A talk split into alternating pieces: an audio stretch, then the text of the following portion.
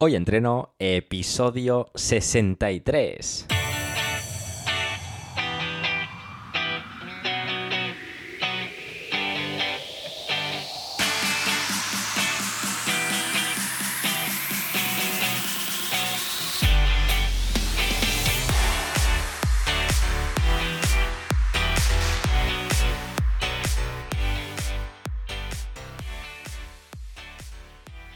Muy buenas y bienvenidos a Hoy Entreno, el podcast en el que entrevistamos a expertos del mundo de la salud y el deporte.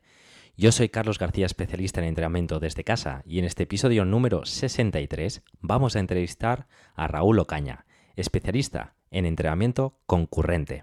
Pero antes de pasar a la entrevista, hoyentreno.es, cada semana un contenido nuevo, rutinas de entrenamiento donde combinamos ejercicios de fuerza con ejercicios cardiovasculares, recetas saludables para que te alimentes con comida real, webinarios sobre mentalidad estoica para que alcances tus objetivos y en definitiva todo lo que necesitamos para ponernos en forma desde casa. Dicho esto, vamos a ver qué ha dado de sí esta semana. Bien, esta semana hemos publicado una nueva receta en la plataforma, en este caso una idea ideal para el verano, para en épocas más calurosas. ¿Qué más? Dicho esto, eh, vamos a por vuestros comentarios. En este caso, los que se generaron del último episodio, donde hablamos sobre marca personal con Jano Cabello. Eh, dijo así, una persona anónima mm, dejó este comentario. Episodio súper motivador, mil gracias a los dos. Y una vez leídos vuestros comentarios, recordaros que os podéis suscribir a la newsletter gratuita. Ahí escribimos sobre estoicismo y filosofía de vida. Así que si queréis leer textos interesantes y además estar al corriente de todas las novedades de la plataforma, acceder a hoyentreno.es barra newsletter y suscribiros. También nos podéis seguir tanto en Twitter como en Instagram con el usuario arroba hoyentreno-bajo y el canal de YouTube. Ahí colgamos todas las entrevistas de este podcast. Y una vez hecha esta introducción, ahora sí que sí, vamos a la entrevista. Esta semana charlamos con Raúl Ocaña.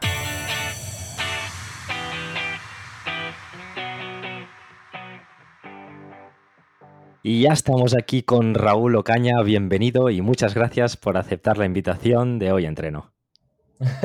Muy buenas, Carlos. ¿Qué tal estás, tío? Muy buenas, genial, genial. La verdad es que muy contento además de, tenerte por aquí y en el día de hoy vamos a hablar de entrenamiento concurrente, que es algo que vemos bastante en gimnasios, no sabemos exactamente por qué lo hacemos o para qué y en el día de hoy nos vas a dar yo creo bastantes tips interesantes eh, y nos sacarás de, dudas de, muchas eh, cosas que, tengamos al respecto. Entonces, bueno, pero no, me adelanto. Eh, antes de nada, dinos, bueno, quién eres y a qué te dedicas. Pues bueno, pues mi nombre es Raúl, como tú bien has dicho. Antes de nada, tío, que yo creo que siempre que ser educado. Muchas gracias por, traerme aquí, tío. Es un absoluto placer que, bueno, pues que, te, guste, que te cuente mis vainas. y, nada, tío, pues yo me llamo Raúl, como te decía. Raúl te entrena en redes sociales y bueno, pues me dedico un poco a aportar conocimiento en, en, redes y a intentar también entretener a la gente mediante un canal que sea pues algo científico a la vez que entretenido y, yo creo que esa es la manera de atraer cada vez a más gente al mundo del entrenamiento, pero en el mundo del entrenamiento en el que se hacen las cosas bien, ¿no? Así que bueno, pues soy formador también en Trainology y estoy por aquí, por redes, por aquí, pues, pues, me podéis ver por el internet. Genial, sí, sí, porque muchas veces eh, podemos caer, digamos, en el error, error de ser muy, muy científicos y no acabamos de llegar al, digamos, al público final, hacemos llegar un mensaje muy, muy oscuro y entonces la manera de hacerlo es así, eso, un poquito más amena, un poco más divertida. Yo creo que haces un buen trabajo para, para hacer esta entrevista, pues he investigado tu perfil en Instagram y creo que eres muy ameno, además explicando las cosas, así que te felicito en este sentido. Ah, y bueno, y antes de, bueno, pues de arrancar las preguntas específicas, dinos em, a, modo general, eh, ¿qué entendemos por, por el entrenamiento concurrente?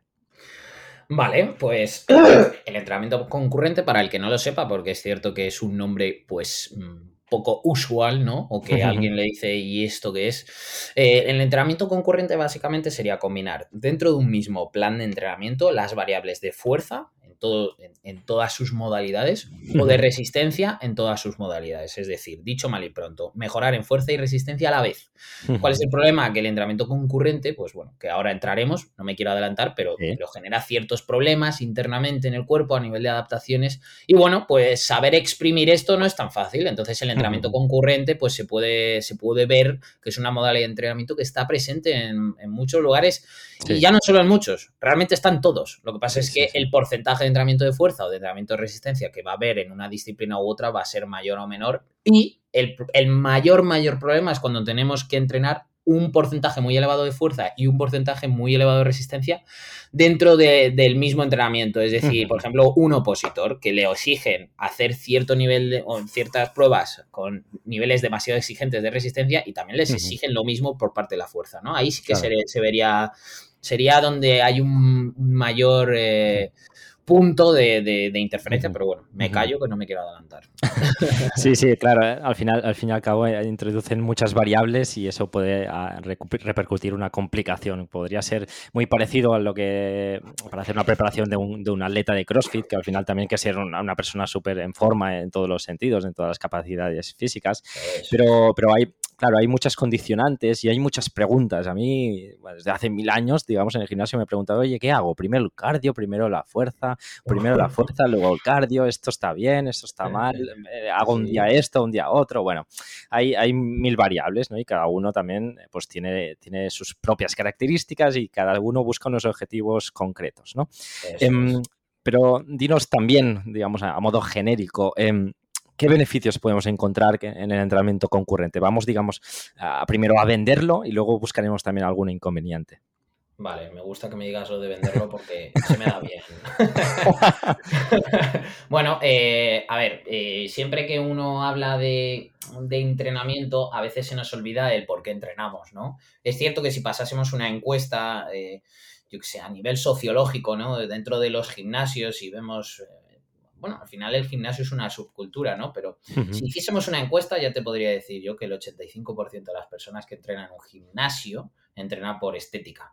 Claro, eh, cuando nosotros vamos más allá y nos damos cuenta de que también un porcentaje muy elevado de nuestro entrenamiento debería de estar destinado a la, parte de la salud, que cuando uno hace una definición de salud como tal, tiene que entender que la salud no es solo entrenar fuerza, que obviamente es un gran componente de la salud, sobre todo eh, a nivel preventivo y, y, más para edades avanzadas, ¿no? Osteoporosis, etcétera, etcétera, etcétera. Pero claro, el entrenamiento, de, el entrenamiento concurrente lo bueno es que te está abarcando una parte muy buena de entrenamiento de fuerza, si lo haces bien obviamente, pero es que también estás abarcando el entrenamiento cardiorrespiratorio.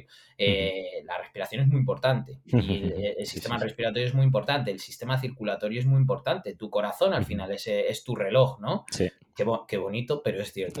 Eh, entonces, bueno, pues lo bueno del entrenamiento concurrente es que es un tipo de entrenamiento que te hace un atleta muy completo y que si lo sabes hacer bien, em, puedes tener las mismas o más o un poco menos, tampoco pasaría nada, pero de, ganancias por la parte de fuerza, pero es que también estás entrenando otro componente que es el entrenamiento de resistencia. Entonces, yo creo que eso te hace un atleta completo y a nivel de salud te hace estar orientándolo 100% a la salud, porque mm, recuerdo a todos que entrenar fuerza no, no solo, no estás cumpliendo con todo lo que sería salud.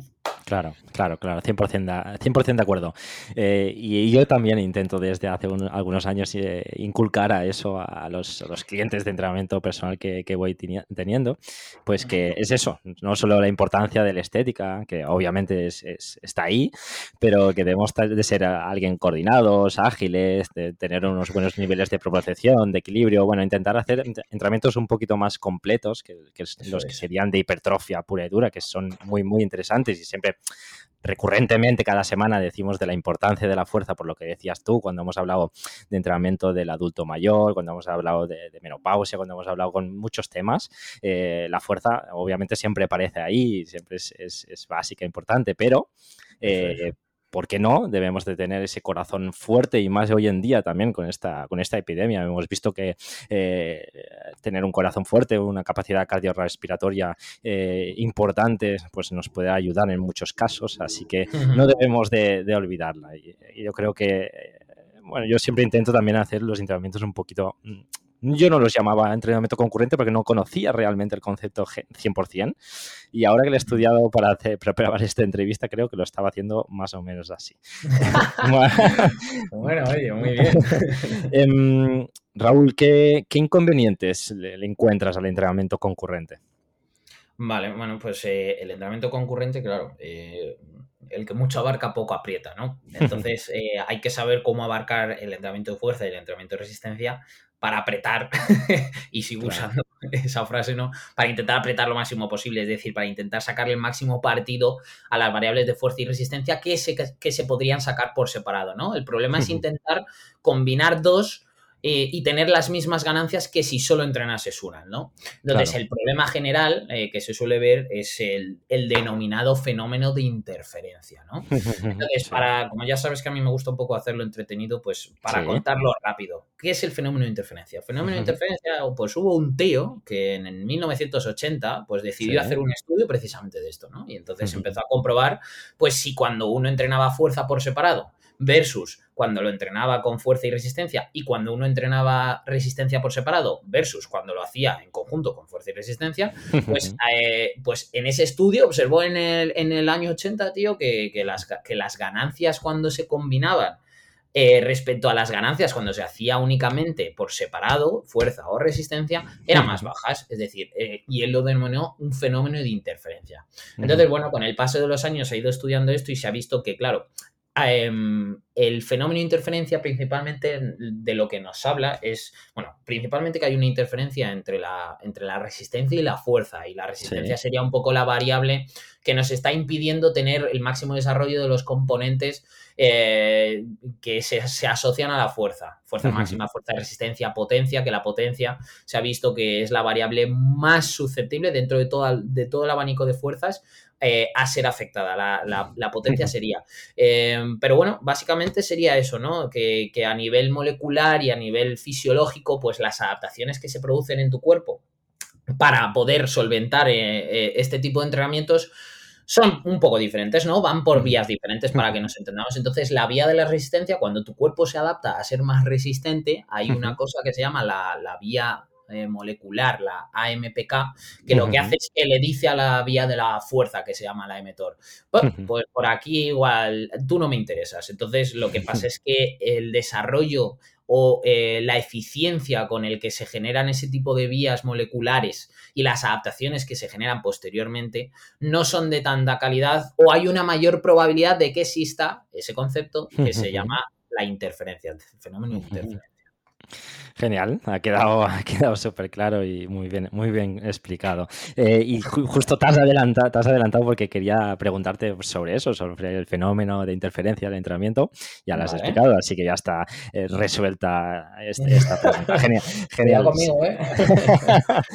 sí, sigamos adelante. Entonces, em, pongamos que, bueno, pues que, bueno, empiezo a decir, hostia, pues, pues sí, me, me llama la atención, quiero empezar a entrenar así, porque toda la vida estoy haciendo un entrenamiento típico de, de wader de, hipertrofia y bueno, estoy un poco también aburrido incluso y quiero bueno, pues modificar un poco mi, rutina. Em, ¿Qué debemos tener en cuenta para planificar un entrenamiento concurrente? Bueno, pues mm, bueno, pues, como todo tipo de entrenamiento tienes que tener en cuenta siempre las variables de entrenamiento, ¿no?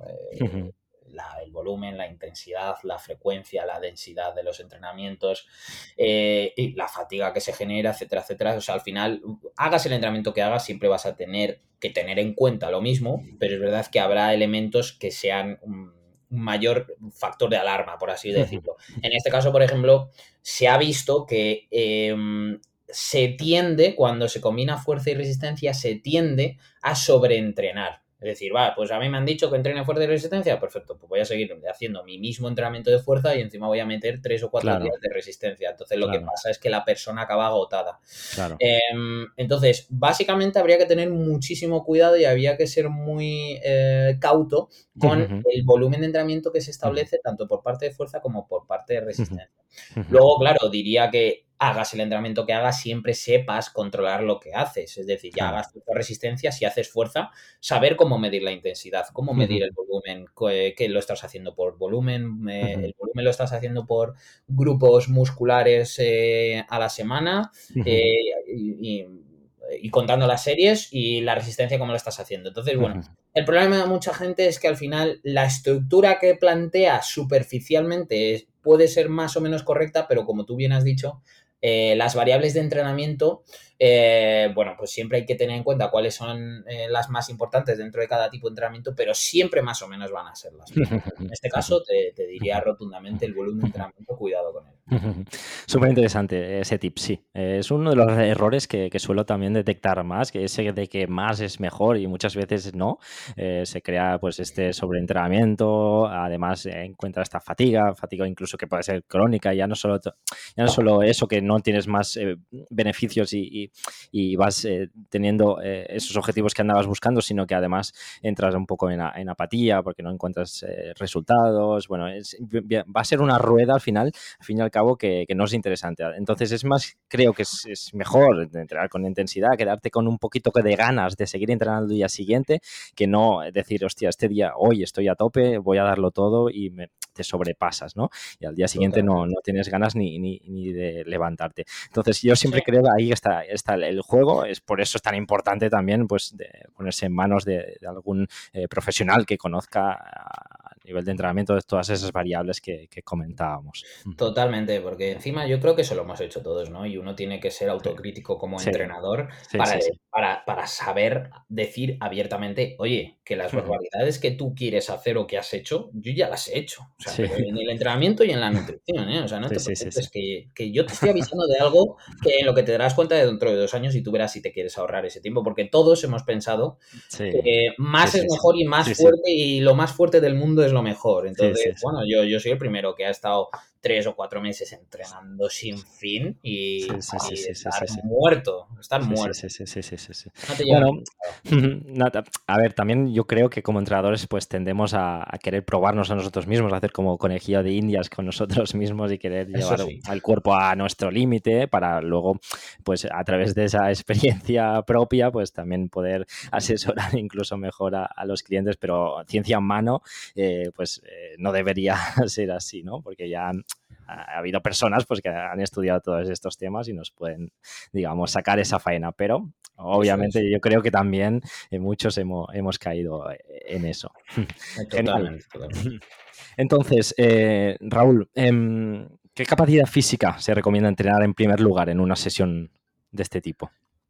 Vale, pues a ver, eh, como la fuerza es la de, las dos variables la que va a tender a ser afectada por la otra, que es la resistencia, también hay estudios y de esto, bueno, hablé hace poco en mi canal de YouTube que, es interesante introducirlo, eh, la fuerza antes que la resistencia, ¿vale? Entonces, claro, eh, lo que se observa es que lo primero, que entrenes la que entrenes antes, uno, será porque le estás dando la prioridad a esa. Y, dos, que em, lo que vas a tener en cuenta es que aunque metas la resistencia em, antes o después, eh, vas a tener que intentar dejar un tipo de separación entre esos dos entrenamientos para rendir al máximo. Otra cosa es que seas un usuario, pues un poco que, entrena por cumplir y entrena por salud, ¿no? Que ese sería un poco eh, el objetivo, ¿no? Y si entrenas por salud, pues tampoco pasaría nada porque no estés corriendo a 4.15 el kilómetro, eso igual te da igual, pero eh, si tienes que elegir entre las dos, 100% seguro, a menos que tu objetivo principal sea ganar eh, parámetros de resistencia, introducir la fuerza antes, seguro. Sí, imagino que también si, trabajamos la, resistencia en primer lugar de la sesión, pues nuestros niveles de testosterona incluso pueden disminuir o nuestra fatiga eh, puede, puede llegar antes y luego, claro, el trabajo de fuerza no será tan efectivo seguramente. No tendremos ni tantas ganas ni tanta energía para poder dar ese plus de intensidad que necesitamos para ganar esa, esa fuerza, esa, esa incluso hipertrofia si andamos buscando ese, ese objetivo.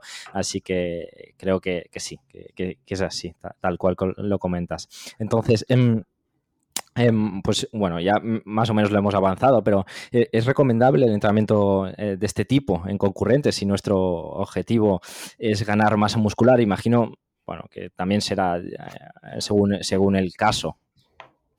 bueno, obviamente según el caso, pero sí que es cierto que em, sí que te va, te va, te va a venir bien eh, entrenar eh, fuerza y resistencia combinados porque lo que vas a conseguir es que además eh, habrá ciertos procesos eh, donde eh, meter cardio, aunque estés incluso en volumen de entrenamiento, eh, sí que se ha visto en algún estudio que incluso te puede beneficiar para ganar masa muscular. O sea, ya no es que solo...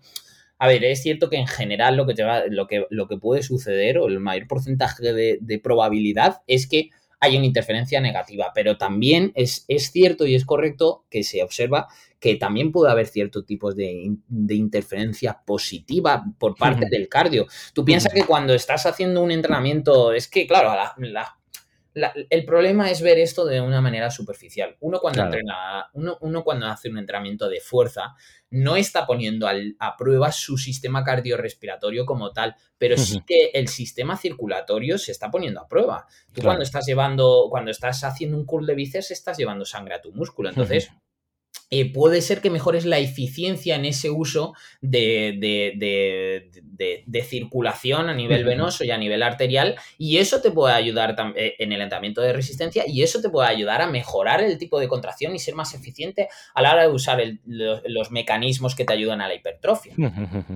Sí, sí, Entonces, bueno, eh, yo siempre, yo, yo, yo, creo que, bueno, pues si uno es un, un atleta profesional que se dedica pues a rendir y, yo qué sé, es un powerlifter, pues mm, obviamente si tuviese que introducir resistencia, pues sería eh, casi nada y menos porque el 100% de la fatiga la, tendríamos que destinar a, entrenamientos muy exigentes. Pero si no eres un atleta Mm, que esté orientado hacia cualquier disciplina, yo lo intentaría introducir. Siempre, incluso cuando estés en volumen. ¿eh? Sí, sí, sí. Al final lo va a determinar mucho la, la, nutrición, ya no solo el entrenamiento, ese superávit que tengas calórico, etcétera. Eso también lo hemos eh, hablado eh, más que más que lo, hemos hablado aquí muchísimas veces en, este podcast. Em, además, bueno, hay cosas que pueden ser incluso contra indicativas, digamos que no lo pensarías, del estilo, hay, la ciencia también nos dice que entrenando el tren inferior, las piernas también puedes desarrollar mucho más el tren superior. Hay eh, cosas que se han descubierto a nivel fisiológico que dirías, ostras, pues no tiene como mucha lógica, pero realmente la tiene y es por eso que debemos basarnos también y, entender que la ciencia está ahí y, que, nos sirve. Y si no, pues al menos probarlo, decirle, ostras, pues a, lo mejor pues no, yo solo quiero hacer hipertrofia, pues me voy a centrar solo a la fuerza. Si no mejoras en unos meses, prueba este tipo de entrenamiento, dale intensidad, que al final es. lo que va a marcar la diferencia y, y bueno, y ir buscando variantes y variables ya para, para, ya no solo estancarte, sino también para seguir teniendo ganas de entrenar y seguir haciendo otros tipos de, de, entrenamiento, porque en eh, mi experiencia también en muchos eh, gimnasios, digamos, como trabajador, la gente se acaba aburriendo. no, no, la gente, digamos, se acaba aburriendo de las rutinas clásicas, ¿no? De, fuerza o de wader o de máquinas y luego se van a CrossFit, de CrossFit van a Cross funcional, de Cross funcional pasan a, carrera de obstáculos y van variando de un, saltando de un sitio para otro, que está bien, porque al fin y al cabo, pues vas tocando diferentes cosas, sigues motivado y sigues haciendo cosas, pero, eh, bueno, en este sentido también en trabajo de fuerza podríamos aportar otro, otra variable, introducir eh, esos trabajos de, cardiovasculares, porque entiendo yo que es primero eh, lo recomendable entrar a la fuerza y luego el cardio. Eh, ¿Qué sentido tendría eh, trabajar a modo de, circuito, ah, incluso añadiendo un hit, fuerza con hit? ¿Eso tiene algún tipo de sentido? Tiene cabida en ciertos contextos porque al final la variable de entrenamiento más importante que existe y que no se ve en los libros es la motivación. Entonces, eh, si tú tienes una atleta o una persona que necesita divertirse para entrenar o, o, estar muy entretenido, es un contexto bastante viable para introducir circuitos. El problema, si nos volvemos técnicos, si buscamos sobre el papel y si buscamos la, solución más eficiente, es que un entrenamiento de circuito no es eficiente, porque lo que estás pensando es que estás haciendo, por así decirlo, un quiero y no puedo. Estás haciendo fuerza a medias y estás haciendo resistencia a medias. Los estás combinando demasiado. Entonces, porque, porque cuando uno hace un entrenamiento de fuerza, lo que tiene que buscar es que cuando esté haciendo ese, ese propio entrenamiento, lo que le limite sea la fuerza y el músculo que está trabajando. Cuando uno hace un entrenamiento de resistencia como tal, lo que tienes que buscar es que lo que te limite sea en mayor porcentaje eh, tu sistema cardiorrespiratorio. que estés, estés, fatigado a nivel pulmonar, que joder, que tu corazón a nivel de bombeo también pues esté dándole bastante tralla. Y claro, cuando haces un entrenamiento combinado, eh, que es ya un entrenamiento en circuito, si lo piensas, lo que está pasando es que le estás quitando calidad a las series de entrenamiento de fuerza. Algo que tenemos que evitar, porque como ya hemos dicho, la interferencia hacia la fuerza puede ser muy elevada. Entonces hay que intentar que el entrenamiento de la y la calidad del entrenamiento de fuerza sea muy elevado. Problema, como te decía, eh, tú estás haciendo un circuito, no estás teniendo en cuenta eh, ni, el, ni, la intensidad de, esos ejercicios, lo podrías hacer, pero en general no se tiene en cuenta la intensidad del ejercicio de fuerza. o sea, te pones a hacer 30 sentadillas y no sabes si estás yendo un porcentaje o a un RIR determinado, estás cerca del fallo muscular.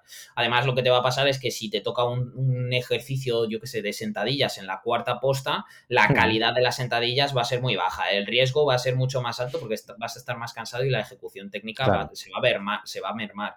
Eh, y, y bueno, pues al final, lo que te decía, que la calidad del entrenamiento como tal no va a ser muy elevada. Se cumple haciendo un entrenamiento así, bien, te pongo un 5, un 6. Claro, pero no te pongo más, porque es que ni por uno ni por otro. No, estás, no te está limitando tu sistema cardiorrespiratorio, ni te está limitando por el otro lado eh, pues, eh, esas contracciones y ese entrenamiento de fuerza que te debería de estar limitando. ¿no? De hecho, si lo piensas, llevas tres, tres vueltas a un circuito, pues seguramente cuando estés haciendo sentadillas lo último que te esté temblando sean las piernas. Te está temblando el cuerpo entero porque llevas una tralla que no puede ni respirar ya, ¿sabes? Genial, genial, muy buena, muy buena respuesta. Em, seguimos adelante, Raúl. Em, hemos hablado de, pues, del objetivo, de, si tienes el objetivo de ganar masa muscular, en este caso de, hipertrofiar. Hablemos de, perder grasa, que muchas veces va relacionado. Si trabajas la fuerza, si generas masa muscular, pues es más fácil que, pierdas grasa, ¿no? Pero em, dinos, eh, bueno, ¿qué, ¿qué, opinión tienes en, el entrenamiento concurrente eh, si tu objetivo es perder grasa? Bueno, a ver, eh, yo creo que ya ahí sí que nos ponemos en un contexto más favorable para introducirlo. Claro, aquí lo que, lo que estamos consiguiendo es elevar el gasto energético eh, y eso nos va a ayudar a tener un contexto más favorable para poder estar en déficit calórico, ¿no? Eh, además, ahí sí que cuando aplicas ciertas estrategias de entrenamiento, como puede ser un entrenamiento, eh, un entrenamiento interválico de alta intensidad, un HIT o algo así, eh, eso también va a ayudar a que lo que estás haciendo con ese tipo de entrenamientos, como son de, tan alta intensidad y de bajo volumen, estás creando adaptaciones más periféricas dentro del propio músculo que puede ser que te vengan bien para poder eh, desarrollar esa musculatura. Y, como te digo, al final estar en un contexto de déficit que es lo importante, ¿no? Entonces, la pérdida de grasa... Eh, sería un contexto más favorable para, introducir el entrenamiento concurrente que la propia que el propio que el propio volumen Claro, la propia, el ganar masa muscular. Sí, sí, sí, sí, sí, sí, sí. Sí, se entiende, se entiende. Y tiene, lógica, al fin y al cabo es lo que, lo que comentaba. Seguramente pues eh, se genera mucho más gasto calórico, eso te ayuda pues en el déficit y al fin y al cabo es, digamos, el parámetro que te hace que, semana tras semana o día tras día incluso vayas perdiendo esos eh, gramitos, gramos, gramos hasta que llegan los kilos que, andas buscando eh, bajar. Genial. Mm, sigamos, sigamos, sigamos adelante. Entonces, em, ¿Cuánto, ¿Cuánto, tiempo de recuperación entre sesiones debe, debe, transcurrir entre estos entrenamientos concurrentes? ¿Cuánto tiempo, perdón? Sí, de recuperación entre sesiones. Es decir, ah. ¿podemos entrenar todos los días, todos los días eh, prácticamente lo mismo? ¿O debemos dejar 48 horas? Mm, vale, a ver, eh, lo suyo es que dentro de las. en lo que sería contando que un entrenamiento de fuerza es una sesión y un entrenamiento de resistencia es otro, aunque los pegues, ¿vale? Eso que quede claro para, para un poco eh, entender en qué nos movemos. Eh, lo suyo sería que dentro de esas propias sesiones, o sea, lo que nos dicen los estudios es que eh, la, la idea es que cuanta más separación entre las sesiones, obviamente, mayor calidad del entrenamiento te va a salir. Es decir, si tú me entrenas fuerza un lunes y el martes me vas a entrenar resistencia, pues pues sería increíble. ¿Por qué? Porque lo que estás haciendo es que estás dejando unas 24 horas para descansar. Luego otros estudios lo que nos dicen es que si entrenas dentro de un mismo día, lo idóneo es, insisto, separar las sesiones lo máximo posible. Y de hecho hay un estudio que está muy chulo porque te dice que, bueno, que lo, ideal, lo que pasa es que, bueno, al final los estudios es eso, que cogen a, su grupo para, para, observar lo que quieran observar, pero al final llevado a la práctica es diferente, ¿no? Porque depende de muchas variables lo que hagas, pero dice que al, menos seis horas habría que dejar. claro, luego también tienes que tener en cuenta que si tú haces un entrenamiento de fuerza, de tren inferior, de pierna, y quieres hacer un entrenamiento de resistencia ese mismo día, pues igual, claro, mm, claro. pues el rendimiento que vas a tener en resistencia va a ser muy bajo o lo que tienes que hacer es separarlo más aún o lo que tienes que hacer es que el día que introduzcas entrenamiento de fuerza y de resistencia, una doble sesión en un día, lo que te va a interesar seguramente en ese caso será introducir un entrenamiento de fuerza del tren superior. Genial, sí, sí, sí. Porque Raúl, eh, que a lo mejor esta pregunta se lo están haciendo los oyentes. Eh, en, tu experiencia, más o menos, eh, ¿cuánto suele durar una sesión tipo a nivel de media? ¿De fuerza y de resistencia? Sí, sí, sí. imagínate eso, pues que hacemos tren inferior más, o lo que o tren superior más, más resistencia, por ejemplo, un día, un día cualquiera. Bueno, a ver, es verdad que la resistencia es más variable a nivel de tiempo porque depende de lo que hagas, pero en general la fuerza, mm, si lo haces bien, eh, a, ver, habría que ver qué tipo de persona eres y el tiempo del que dispones y, la, y, lo que te quieres permitir con esto. Pero más o menos yo, por ejemplo, en un entrenamiento que es más o menos lo que se suele dudar con, mis atletas y con todos los entrenadores que conozco así que entrenan parecido, pues igual se te va al final a la hora y media el entrenamiento. Eh, hora y media, dos horas incluso. Lo que pasa es que, bueno, al final tenemos más cosas que hacer en la vida, ¿no? pero sí, hora y media más o menos. Si entrenas intenso, si vas dejando esos descansos subjetivos hasta que estés recuperado a la siguiente serie, al final se te va hora y media metiendo 6, 7 ejercicios fácil. Y luego un entrenamiento de resistencia, pues es que depende de si haces un entrenamiento intervalico alta intensidad, si haces un entrenamiento más low intensity, es decir, vas a, correr muy despacito e intentas hacer 4 o 5 kilómetros. Entonces, bueno, pero en general un entrenamiento de resistencia pues te puede rondar a menos que ya estés haciendo tiradas largas, pues yo qué sé, vamos a ponerle, si haces unos 5 kilómetros normalmente en tiradas así un poquito más larguillas y haces entrenamientos de intensidad más alta, pues igual entre 15 minutos, 12 los de intensidad muy muy alta de intervalos y, esos que se llaman más rodajes, eh, pues puedes estar cerca de la media horita, hacer 4 o 5 kilómetros muy despacito. De acuerdo, de acuerdo, entendido. Entendido. Em, Raúl, eh, eh, cuéntanos, digamos, tu opinión. Yo entiendo que ah, estás resaltando el tema de la intensidad, ¿no? Que, obviamente sobre la fuerza siempre debemos de entrenar pues con una intensidad máxima o llegando casi, digamos, a o no sé, al fallo, bueno, a, intensidades eh, importantes, ¿no? Em, siempre o cuál es la intensidad, digamos, ideal que debemos generar en este tipo de entrenamiento? Eh, la intensidad ideal.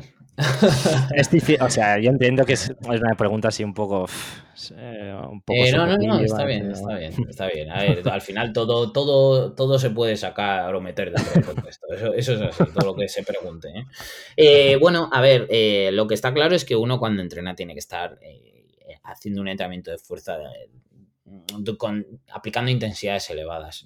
Ese es un error muy común. Lo que pasa es que luego sí es verdad que últimamente hay un debate en el fitness que, bueno, yo a mí me hacen mucha gracia esos debates, pero bueno. Eh, mm, hay un debate donde están los, los intensities y luego los, los, del volumen, ¿no? Claro, eh, la cosa es que uno debe de asegurarse de que cuando, cuando está haciendo un entrenamiento de fuerza está cerca del fallo muscular o incluso toca el fallo muscular de vez en cuando, ¿no? ¿Por qué? Porque hay una cosa que se llama repeticiones efectivas, ¿no? Primero están las series efectivas, pero las series efectivas son aquellas en las que hay repeticiones efectivas. ¿Cuáles son estas repeticiones efectivas? bueno, ¿y qué son? Las, las, repeticiones efectivas son esas repeticiones que te van a generar el estímulo que pretendes generar sobre el músculo. Es decir, mmm, si yo hago 20 repeticiones de elevaciones laterales para hombro con unas mancuernas y, me y, podría haber hecho otras 20, no estoy creando una adaptación donde mi cuerpo diga, vale, a partir de aquí yo lo que voy a hacer es intentar eh, adaptarme para que la siguiente vez, que eso es una adaptación, ¿no? Para que la siguiente vez solventar esto de una mejor manera. ¿Por qué? Porque si tú eso lo haces con una intensidad más elevada, que, que, esas repeticiones efectivas, como te comentaba, sería ese RIR 0, bueno, ese fallo muscular, RIR 0, RIR 1, RIR 2, RIR 4, RIR 5, esas son las repeticiones en recámara y esas repeticiones son las que se llaman repeticiones efectivas porque son los que van a generar lo que tú pretendes generar, ¿no? Entonces, claro, si no entrenas a una intensidad elevada, no te estás moviendo en esas repeticiones efectivas. Si no te estás moviendo en esas repeticiones efectivas, no estás generando un entrenamiento eficiente. Si no estás generando un entrenamiento eficiente sin repeticiones efectivas, lo que te va a pasar es que el estancamiento va a llegar antes. Y lo que te va a pasar es que seguramente no sepas por qué viene o no sepas... Eh, o no, o no, tengas la capacidad de controlarlo tanto, porque cuando no me estás aplicando esta intensidad, ya me dirás tú a qué intensidad me estás entrenando, porque es que entonces la intensidad la estás dejando de rebote. entonces, yo sí que, yo sí que, bueno, no me has preguntado por el debate, pero eh, yo sí que soy una persona, eh, como entrenador, soy un entrenador, mejor dicho, y persona, que em, sí que abogo un poco por el tema de que antes de introducir más de una cosa, hazlo bien, ¿no? Y hacerlo bien pasa por saber aplicar intensidades elevadas. Eh, me pasa mucho, me pasa mucho con muchísimos de mis atletas que me llegan y ven la primera planificación que les planteo y dicen, Raúl, pues si no has visto que me estás poniendo seis series a la semana de, bíceps. y digo, bueno, tú, primero date cuenta de que estás metiendo otras 10 o 12 de espalda y que indirectamente se te están yendo unas cuantas hasta el bíceps. Mm, y, claro, lo, que pasa, que es que me pasa mucho y me reconforta mucho ese mensaje porque, claro, es un poco que te creen a ciegas hasta que lo ven, ¿no? Y es, joder, Raúl, estoy haciendo menos bíceps que en mi vida y es la vez que más grande tengo los bíceps, por poner un ejemplo, ¿no? Entonces, bueno, pues la intensidad, como tú me decías, siempre hay que tenerla presente y si hablamos del entrenamiento de fuerza, pues moverse en esos rangos cerca del fallo muscular, de, entre el fallo y el RIR 5. y luego, si hablamos de intensidad, pues sí que es cierto que cuando planteamos el entrenamiento de resistencia, nos tenemos que mover en dos franjas, eh, en general. Eh, en una franja con una intensidad muy, muy elevada, porque las adaptaciones van a ser periféricas, y claro, lo que, lo que va a pasar ahí es que la fatiga va a ser más baja porque el entrenamiento al final de, intervalos te va a ocupar el cuánto. A nivel de distancia igual son 1 o 2 kilómetros, dos y medio, y a nivel de tiempo igual son 10, 12, 15 minutos, no es más. Entonces la fatiga que se genera es más baja. Por otro lado, claro, eh, si lo que haces es entrenar, pues eso, como te decía, quieres hacer unos rodajes o unas tiradas un poco más largas, la intensidad que tienes que aplicar es bastante baja. Tienes que estar como se suele ver en, ciertos estudios, eh, tienes que estar cerca del, primer umbral, que es el umbral aeróbico, ¿vale? Claro, cuando estás debajo de ese umbral, estás en una zona donde lo que donde lo que consigues es que la fatiga es la mínima posible dentro de un volumen de entrenamiento más alto, que serían 5 kilómetros, 6 kilómetros, 7 kilómetros, 8 kilómetros corridos, que, al final si te mueves en una zona media, ¿no? Entre esos dos umbrales, ese primer umbral y ese segundo umbral, que sería la zona mixta, que se suele conocer, lo que te está pasando es que estás generando unas adaptaciones muy, muy inespecíficas y estás generando una fatiga muy elevada. Es como el que entrena al fallo todos los días. No te va a salir rentable al final. ¿Sabes? Ha quedado, ha quedado súper claro tu, opinión, eh, bastante también. Yo creo que también la intensidad es, lo que es lo, que marca también la, diferencia realmente, lo que va a alcanzar, que, que, alcance resultados es llegar a ese plus de intensidad que otros no son capaces o no quieren, o a nivel mental no, no, no, soportan eso. O sea, lo que no puede ser es que en 20, a 20, 30 segundos de terminar una serie ya tengas ganas o de hacer la siguiente, incluso te, faltaría tiempo para, para poder arrancar las, las siguiente, ¿no? Eh, genial, genial. Estoy, estoy entendiendo entonces que este sistema de entrenamiento puede ir, venir muy bien para, muchos deportistas, eh, ya sea para, que para uno cualquiera, digamos, de, calle que, quiera estar en forma a nivel genérico, pero incluso también se puede eh, digamos, transferir a deportes incluso de resistencia, incluso triatlones, runners, que suelen olvidar el trabajo de fuerza. Y yo creo que es básico para su larga vida como deportistas, por, su, por sus ligamentos, por sus tendones, etcétera. Es que, ¿sabes qué pasa? Es que mientras estabas hablando me venía a la cabeza un episodio que grabé con Sebas Abril que hablaba de eso, de, triatlón, etcétera, y, tocábamos poquito o se hablaba poquito del entrenamiento de fuerza con entrenamiento eh, con deportes de resistencia, pero cada vez más se, va viendo que, como decías, que al final es concurrente igual, es, muy, muy interesante y, repercute en el rendimiento final deportivo el, entrenamiento de fuerza. Y yo creo que eh,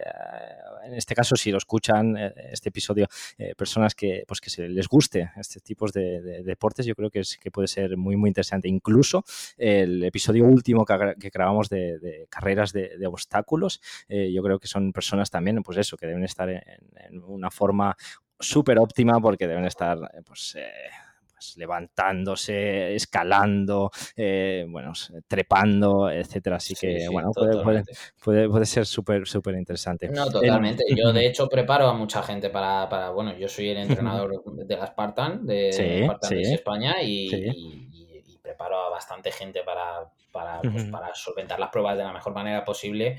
Y, como tú bien decías, el triatlón, opositores que también llevo un montón, eh, es algo que cada vez es verdad que está cogiendo. Está, la, la línea de, trabajo cada vez es mejor porque cada vez se incorpora más el entrenamiento de fuerza. Y además es que en entrenamientos, eh, en, modalidades que son puras de resistencia, como puede ser eh, un 100 metros lisos, un 400, un 800, se observa que la, que la, persona que queda primero es la persona con un mayor índice de, fuerza, velocidad, potencia. Sí, sí, sí, sí. Entonces es interesante mejorar eso. Sí, sí, sí. Tenía tuve un profesor que se llama Julio Tous que hablaba que, pues eso, que la fuerza lo es todo, digamos, ¿no? Que había que trabajar la fuerza y a partir de aquí todas sus variantes en este caso. Eh, sí, de hecho yo tengo un esquema eh, de Tous y colaboradores que, que, habla pues de, de ese gráfico donde, donde dice que la, la fuerza es la capacidad física básica por excelencia y a partir de ahí se enraizan el resto. Sí, siempre lo tengo presente, eso se me grabó, digamos, en la, en la mente cuando hice, bueno, pues, pues un máster con él, que él era uno de los profesores titulares, digamos, y lo remarcaba muchísimo, al fin y al cabo, pues sí, es la, es la base de todo. Eh, Raúl, las, últimas preguntas, eh, que son rápidas, digamos, ¿eh? Em, a ver. En primer lugar, una, una tanto, uno, una, un tanto egoísta, a ver si nos puedes decir a alguien o a, alguna persona que creas que pueda ser interesante entrevistar en el podcast. Si no es una persona en concreto, pues algún tema. Yo ya me buscaré la vida para, buscar el experto. Eh, ¿De algún tema o alguna persona? Mm, vale, pues mira, te voy a decir... Dime, dime, perdona. Sí, sí.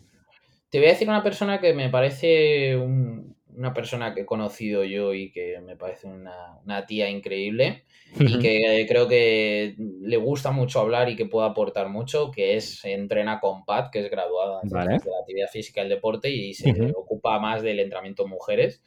Así que bueno, pues te diría ella si me preguntas. Genial. Sí, porque hemos hablado de entrenamiento en embarazo, en entrenamiento de, pérdida de grasa y mujer, pero no hemos hablado, creo, en ningún episodio de entrenamiento, digamos, global de la mujer. Así que puede ser una recomendación muy interesante. La buscaré y a ver si la, saco un ratito y la, la Tú dile que te he hablado yo, que, la he nominado yo. Raúl, eh, bueno, muchísimas, muchísimas gracias. Ha sido un, un ratito muy agradable. Hemos aprendido muchísimo. Eh, ha sido muy ameno. Eh, y para finalizar, dinos dónde nuestros oyentes eh, te pueden encontrar en, redes sociales o página web, donde estés más activo, digamos. Bueno, pues eh, mis redes sociales en Instagram, eh, Raúl Tendrena, y ahí estoy todo el día dando, dando la brasa, subiendo vídeos, que lo que hago es subir vídeos de, un minuto, porque bueno, me gusta hacer las cosas entretenidas, ¿no? Entonces eso es algo que tengo presente siempre. Y bueno, luego en YouTube también, pues me podéis encontrar eh, eh arroba Raúl Tentrena en YouTube también, que acabamos de, de, intentar subir el TI de algo que ha fracasado, pero bueno, eso ya subiré hoy, de hecho, el vídeo de explicando cuál ha sido el locurote por el que no hemos hecho esto. Así que ahí me podéis encontrar.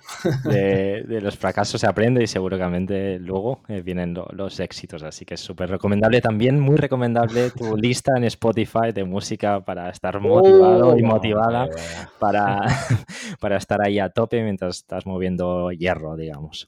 Em, y eh, tu tu cuenta, la dejaré también en las notas del episodio, el link porque, de Instagram, porque yo creo que es, a diferencia de otras cuentas, esta es muy aplicable y es muy entretenida, como decías, rápida y, al grano, y eso a veces se agradece porque el tiempo cada vez es menor el que tenemos, cada vez tenemos más inputs, cada vez tenemos más distracciones y bueno, para aprender y estar al día, yo creo que es una cuenta súper, súper recomendable. Así que dejaré todas las notas de eso, como decía, los links en las notas del episodio. Em, nada más. Eh, que tengas un feliz día, lo, que, lo que queda de día y, y un abrazo. Pues tío, muchísimas gracias, gracias por invitarme. Creo que tienes una voz increíble, eso lo primero. Y, y, tío, creo que la calidad del podcast, de podcast, mira que he hecho muchos ya, eh, es muy alta, creo que lo haces muy bien y te animaría a que siguieses haciéndolo, sobre todo porque he visto en tu Instagram que has llegado un montón de gente. O sea, que no pares, tío, que es un proyecto interesante y que ahora mismo los podcasts lo están reventando y seguro que así lo reventará, tío. Muchísimas gracias, Raúl. Un abrazo fuerte. Un abrazote, tío.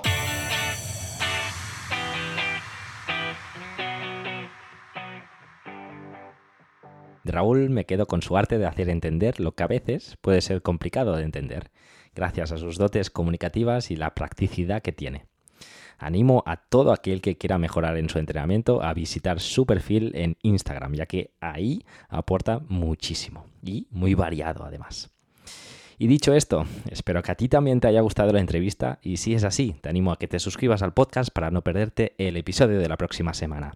Si quieres ayudarnos a hacer crecer este programa, nos puedes dejar una reseña positiva en la plataforma que uses, ya sea desde iVoox, iTunes o Spotify. Por último, decirte que si accedes a hoyentreno.es, te puedes unir a nuestra comunidad. Nada más por hoy. Espero que tengáis un gran día y nos escuchamos la semana que viene. Hasta luego.